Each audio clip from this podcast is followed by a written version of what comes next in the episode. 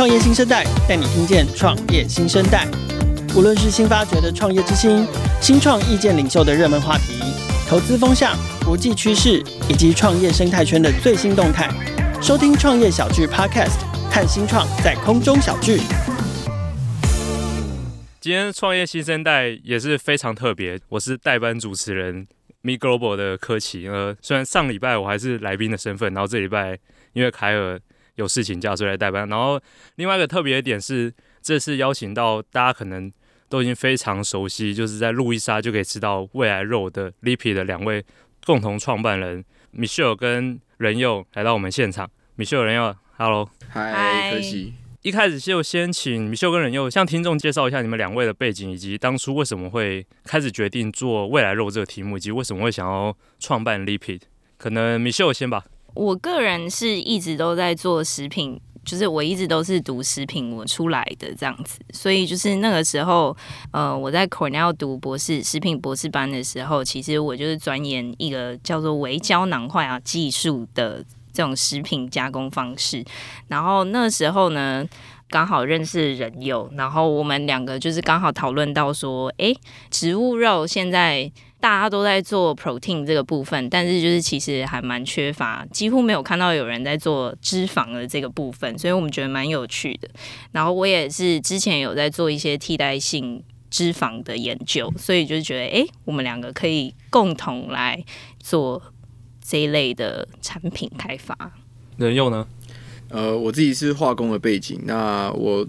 在 Cornell 念 PhD 的时候，是做跟 climate 相关的题目，对，然后尤其是做一些 carbon capture 啊的研究。然后那时候，那时候我们是发现说这个题目很有意义，就是说，因为脂肪是没有人做之外，我们有一个觉得很有趣的点是说，其实食品是真的一个对于环境的永续性来说是一个很 practical 的 solution。就这个技术的使用，如果我们真的能做好的话，是真的能带来一些改变。所以我们就决定说，好，那这个题目是我们很值得在博士班都毕业之后一起去尝试看看的。所以就决定一起做 lipid 这样。OK，其实他们还蛮特别，就是他们不是做植物肉，而是他们专注在那个油脂上面。就是那想说，Michelle 可不可以跟我们分享一下你们做的那个独门技术厉害在哪？跟为什么是专注在油脂而不是做植物肉上面？就是我们仔细看一块肉的话，我们就是发现说，其实一块肉基本来上就是大概四十 percent 全部都是油脂。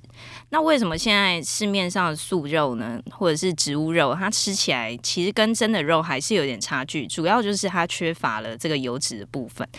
通常大家比较专注在蛋白质的开发，但是蛋白质是不够的，因为呃你在吃一块肉的时候，其实它是有很多不同的元素在的，就是有油脂比较嫩的地方，然后还有油脂比较多汁油油的感觉，然后光是研发以蛋白质来出发，这个地方没有办法 close the gap between 就是真的肉和植物肉这样子。那我们 lipid 独门的技术主要就是因为现在都是以植物基为主，但是植物的油脂呢，你如果去市面上看的话，基本上都是液态的状态，它没有办法像动物脂肪一样是固态的。那我们这个技术独门的地方，就是我们可以利用液态的。Input 或者是原料，然后把它做到固态的状况。那另外一个就是，其实动物性油脂呢，它在煎煮或者是烹饪的时候，它其实是不会化掉，它是保有口感的。那我们也可以做到这个口感的部分。OK，就各位观众朋友，刚刚听 Michelle 这样讲说，那个口感的部分要 close the gap。如果你们有怀疑的话，可以直接去路易莎，或者是去东门的宇宙生煎包，可以直接吃到有 Lipit 技术的生煎包。而且我之前吃过，是非常好吃。然后刚好就是，其实去年的时候我就采访过仁祐跟 Michelle，然后那时候仁祐就跟我提到说，他们产品还在实验室阶段，然后希望明年可以量产。那那时候我听到当然是想说，这种新东西大家都说。希望马上可以量产，但应该可能要拖个五年、十年。然后没想到今年七月，路易莎就就瞬间可以吃到他们植物肉，而且是马上接着那个宇宙生煎包又可以吃到他们的生煎包的产品。所以这边我是想请教仁祐一下，就是通常这种新技术，大家都会说哦，那个还有很久，可能像是核融合，大家每次讲核融合都会再二十年，然后二十年之后可能又说好再二十年。但是你们这个未来肉竟然去年才讲，今年就可以吃到。你们是怎么做到可以行动这么迅速，可以真的把实验室的产品量产？嗯，我觉得第一个其实还是主要是还是要有阶段性的目标。就是我们虽然说我们有一些产品在市面上，但离真的完全的量产其实还是有一段距离。所以我们自己都会给自己定位好，说我们每一个阶段的目标是要做到哪些步骤。那当然，今年我们做的应该说，我们觉得落实很好，就是说我们已经真的是量产的三十倍，跟去年 遇到科技的时候，我们是真的已经放大了这整个制造的产能有三十倍之多，对吧？那你说我们怎么达到的？以我个人观点来说，我会觉得就是我们团队很努力，大家都是一心做这件事情，想要把它做好，所以才有办法在这么迅速的时间内达到这个产能。OK，嗯，因为像你们。一开始是先从入选算是矽谷最有名的生技的加速器 IndieBio 开始，然后再来下一步就是来台湾。那你来台湾可能跟算食品那些工厂有点像比较传统，就不是比较不是科技业，你可能谈判的一些沟通 style 都不太一样。你是怎么说服这些食品厂可能跟你们合作？然后跟你在谈这些合作的时候，有没有遇到什么困难？嗯，我觉得第一个当然还是这个伙伴要挑到。他跟你有相同的远见跟想法的，所以我们觉得我们运气其实还蛮不错。是路易莎他们本身对于这一块是就是是很有心，想要推出新产品，在这个他们自己的店里面。对，那也就是这样促合我们在一起。那两边都有一样的想法，那就是东西要够好。那我们的技术是真的也是很独特，让整个的口感是有变比较好，所以最终之下就落实了这个商业上的合作，然后一起上架到他们的店里面。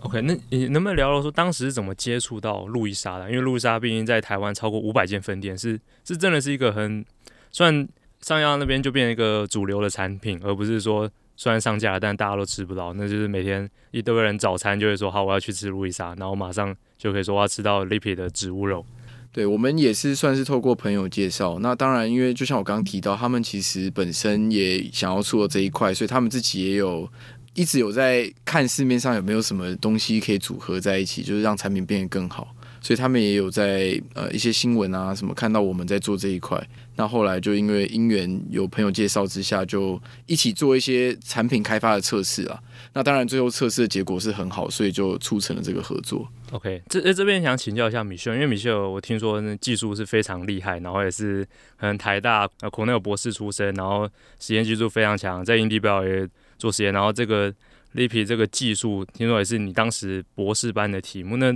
应该可以更有不同观点，就是呃，因为常常说科学里面实验室的产品离市面上是还有一段距离，然后你你做的这个实验室的产品是真的现在马上市面上都可以吃到，那你有没有什么算什么体悟吗？就是如何可以加速实验室的产品真的是可以到市面上来？嗯，我觉得食品这一块蛮特别，就是食品是每一个人。都会碰到的东西，就是每天可能都会就是需要吃到的东西。那所以就是在做食品的研发的时候，其实还蛮关键的一个环节，就是你必须要把量产这个部分一刚开始就在你技术里面思考进去。它不只是一个 formulation，你可能就是要比较远程的去 plan 说，诶，这一个技术到底有没有可以就是直接。普及到市面上的这个可能性，那如果不可能的话，那基本上来讲，这个技术其实就是比较不值钱的。对，在这个普及到市面上的过程，有没有遇到什么困难？以及你原本可能是一个科学家，然后现在要转换身份变成算 entrepreneur，你有没有遇到什么思维上的改变？嗯，其实还蛮多的。嗯 就主要是以一个科学家的思维，你可能就会一直想要 improve 这个技术。但是当你需要量产，或者是就需要把东西带到市面上的时候，其实它有各种不同的环节需要考虑。对，OK。那其实 Lipi 之前还有发生很特别的事，就是像十一月的时候有 Meet Taipei，然后 Lipi 入选为我们 New Star 三十五强新创。原本之前要邀请人佑来我们 New Star 舞台上 pitch，但是赛事的前一两个礼拜，他突然说。他没办法参加，因为他得去联埃及联合国气候变迁大会演讲。那我说，那这个当然是就去吧，还是去埃及会比较好。那两位可不可以跟我们分享那时候去埃及你们的所见所闻，和你们传达了什么，以及你们有什么学到了什么东西，有什么心态上的转变？想说，那人佑先跟我们聊聊吧。好啊，就是我们去联合国气候变迁大会这次受邀演讲，是因为很多人可能还是不知道，其实食品是造成环境变迁很大一个元凶，百分之三十的碳排，或者是百分之三十几的水资源的使用跟土地使用，其实都来自于食品产业。对，那这个是为什么我们被邀请去，就是跟有点像是 educate 这些 government 的人，或者是相关这个产业里面的人，让大家知道食品的重要性。所以，我们发展永续食品是一个解决这些问题一个很好的 solution。那我们在那边学到了什么？我觉得第一个难忘的事情是，就是说这个产业的发展，我觉得还是一个很长的一个发展的脉络。它不是说现在就已经很成熟，还有很多发展的空间。因为像我们在那边当地会场里面要吃东西啊，其实没有任何 plan based option 的。就算我们讲的题目已经是在讲 plant-based meat，然后 alternative food，但是里面其实完全找不到素食。所以这我觉得是一件很难忘，也是一个有点像一个有一个点醒自己的事情，是说其实对于很多这个产业以外的人来讲，这些资讯什么其实还不是那么的普及，就是说大家对于这个认知还没有到我们平常生活中自己会去关注的的那个感觉，对吧？所以就连会场里面都没有提供这些素食，那我们去倡导这个素食，是不是？代表说，哎，这个倡导其实才刚开始，因为会场竟然没有提供任何素食 option，所以我们那边很多的同事或别的团队，他们都没有饭可以吃. 就找不到东西吃啊。我也蛮好奇，因为像台湾最有名就半导体嘛，之前 TSMC 去美国呢，可能连拜登都会亲自去开幕典礼，那很少听到有可能做食物相关的，然后是来自台湾。那当时在联合国那边，那那些人听到你们这个产品，他们有什么评价吗？他们有什么回馈？我们那时候去啊，我们是直接以我们跟路易莎的案例去计算，说我们对于环境上面潜在的影响有多少，让他们可以看到说两个层面的事情。第一个是说我们做的事情是真的能造成影响，就是例如说我们减了多少碳排，然后如果换算成要用车子去节省，或者是把石油换成电的话，这个相差的，就是那个数字代表意义是多大。就是让大家可以亲身体验到说，诶，原来食品是能解决这个问题的。那那这是第一个层面。然后第二个层面，其实我们带去一个跟别的新创也很不一样，是我们比较独有，是因为别的新创很多都还在实验室阶段，但我们算是成熟了一点点，我们有东西开始在市面上，所以我们也是让大家知道说，我们所做的这些所谓的新技术，是真的在成本上面能被应用到我们一般生活中，甚至是。主流大众，像是路易莎，这是已经是主流大众都能接受的价格，而不是非常非常贵，只有少数人才能吃得起的那种食物。对，所以我觉得我们在这方面，我们给大家的想要带给大家的 information 就是这两个层面。第一个就是，诶，它本身是真的有用的，是真的能解决问题的。然后第二个是，它不是一个空谈，它是一个能主流大众都能接受的价格的一个 solution。OK OK，这边也想问问看米秀，因为像米秀是 lipi 的 CTO，然后可能主要主要负责技术部分。然后我之前采访过很多可能比较 engineering 北广的人，他们就比较不喜欢公开演讲，他们喜欢 focus 在产品上面。那我之前也看到米秀在脸书上面 po 一个文说，这在联合国那边分享是迈出重要的一步，就是克服了很多的 算心态上的一些转变。那米秋可以分享去联合国的一些所见所闻。其实我的想法跟仁佑见到的蛮都蛮像的，就主要就是深深的感觉到，虽然食品是最能解决碳排的这个解的解法，但是就是好像现在 media 或者是 education 好像还没有到达那个部分，就是感觉大家还没有就是认知到说，哎，这件事情是很重要的，所以就觉得说，哎，我们应该要加快脚步，然后再继续努力，就是让这个东西更。发扬光大，或者是就是把这个 message 传出去，然后让大家都诶可以知道说，其实你光靠吃东西就可以为地球尽一份心力，这样。你、还蛮好奇那时候去联合国那个演讲的形式是什么？是一个舞台，然后大家在上面听，还是有点像是圆桌会议的感觉？其实它算是一个上舞台，然后。呃，因为我们就是 gather 了大概五五六间食品新创，然后就是上台去讲说，哎，自己对于就是以食品的角度，对于这个碳排的解法这样子。OK，那你分享完的时候，你分享完的时候，可能当那边的那些人，他们会跑来找你，可能聊一下，更想理解礼品。那有没有什么听到比较有趣的 feedback，或者人家比较印象深刻的 feedback？我觉得一个蛮印象深刻的是，当然这有点不一样，但是 就是说，其实我们那时候在那边当下是很多是非洲的，因为因为在埃及嘛，然后是非洲，所以其实很多人会跟我们也讨论到是怎么样做好 food security。我举个例子。像是非洲很多国家，或者是阿拉伯啊那些的，他们是没有办法产起司的，嗯，就是他们都全部都是进口，那他们就会觉得这是一个 food security 的危机。以国家的角度来思考，我们没有办法确保粮食的自给，所以他们是希望利用我们这种新技术，或者是不管是植物基，或者是发酵，或者是 cell culture，让它可以在那个国家里面就产那些食物。那他们是在思考怎么用这个角度去拟定国家的战略。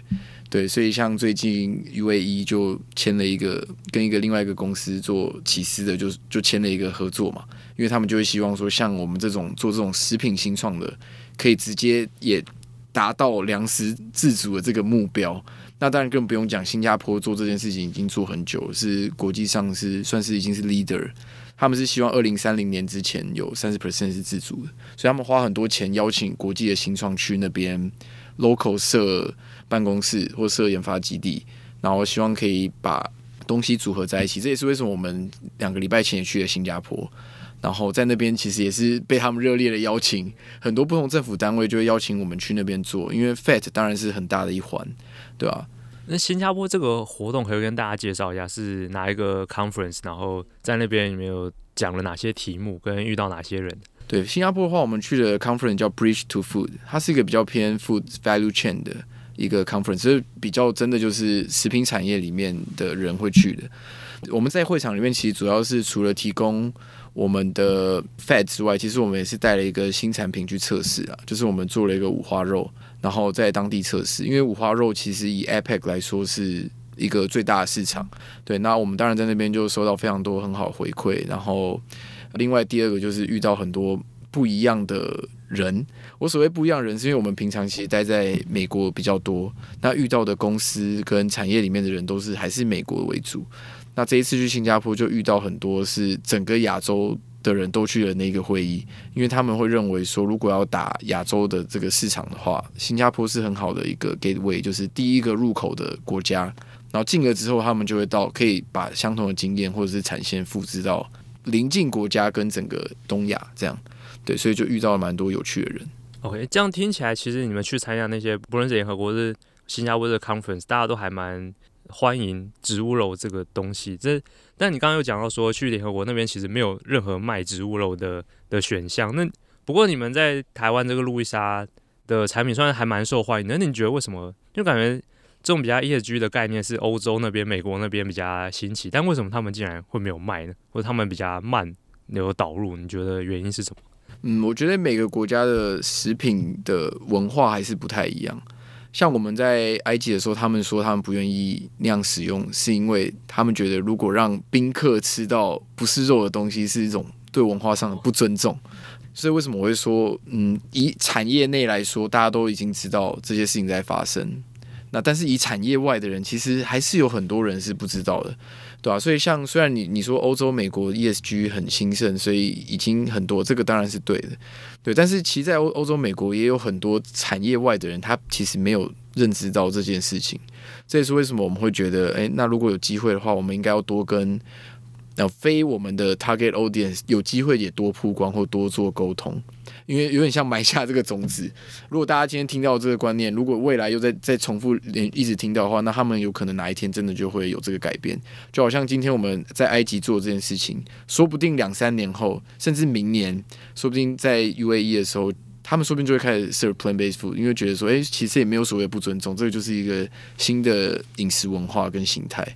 关于这些 conference 啊，联合国还有一个问题想要请教 Michelle，就是因为。我相信听众很多都是 founders，然后他们毕竟新创 founders 就得对外曝光啊，多参加演讲，然后很好奇米秀那个心态是要怎么跨越，就是要怎么适应说要要去那么多的大舞台去分享，然后去跟各种不同的人去算 pitch 自己的产品。嗯，因为我本身是比较 technical background 出来的，所以以前所参加过的会议比较像是呃学术的分享，所以那个是比较在行的。那当然就是很大的一个心态转变，要怎么样用比较简单的语言，然后让大家。了解说，哎，你的技术的独特之处，然后它可以应用的范围，然后让大家觉得，哎，比较平易近人一点，好像就在我身边，好像是不是很大 overhead 就可以做的事情，这样子。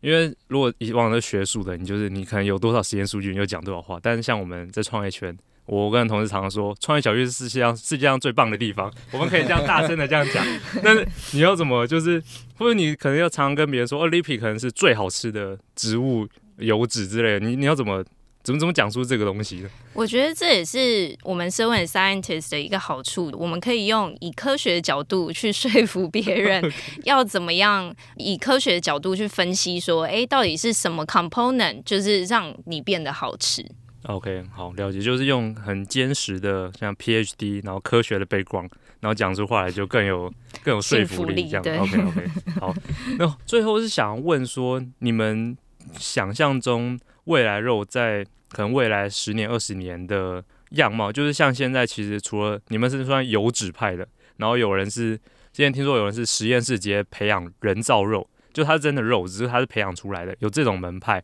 然后跟可能就是直接植物肉的门派。那你觉得这三个门派之间未来整个样貌会长怎样？人又觉得呢？嗯，我觉得未来一定是一个 mix，就好像我们有猪肉、牛肉、鸡肉，就未来只是会有更多种不同的肉出现。那尤其你如果想看，其实牛肉又分了那么多种牛，什么安格斯牛，对不对？什么和牛，各种牛都有。那这个我觉得就是未来想象，就是以后只会有更多种类型不同的选择，让消费者可以去做自己的选择。那我觉得一个比较大的关键是我自己觉得未来发展会除了 nutritional profile 之外，应该会多列几个 label 是关于 sustainability 的，就是你你的这一块产品它到底在 sustainability 上面是有什么影影响。或是有多少负担？我觉得这个未来一定是会统一，然后会列出来，让消费者有一个选择的比较基准。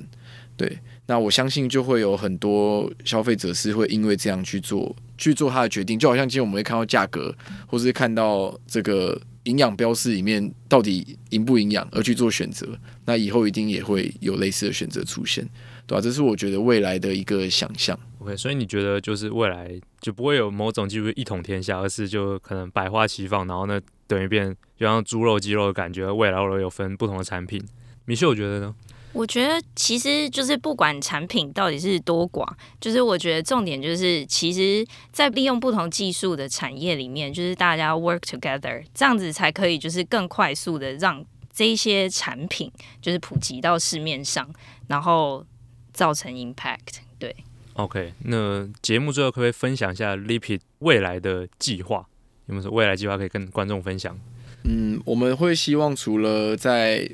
产品之后才提供的产品可以更多元，就是不只是碎肉形态的 burger，因为这个我们自己觉得这个东西已经有发展一段时间，我们想要挑战一些更难的品项，像是块状肉啊，或者是高油脂的肉，所以可以想象像什么牛排啊、有五花啊这种这种东西，就是我们未来想做的。对啊，就我们想发展的。OK，现在听到人又这样讲牛排，我我相信可能明年你马上冒个牛排馆就出现未来肉牛排。对，OK，好，那今天很非常高兴邀请到 Lipid 的两位创办人，那百忙之中，他们平常时间也待在美国，也很少在台湾，然后百忙之中来。录音分享一下 Lipid 的进展跟未来的计划。好，谢谢两位。创业新生代节目在各大平台都能听见，欢迎订阅、分享、给五星或者留言评价，也欢迎新创生态界的伙伴来信自荐接受我们的采访。新创的能量代表了这个世界创新的能量，邀请大家每周三锁定收听和创业小聚一起关注创业新生代。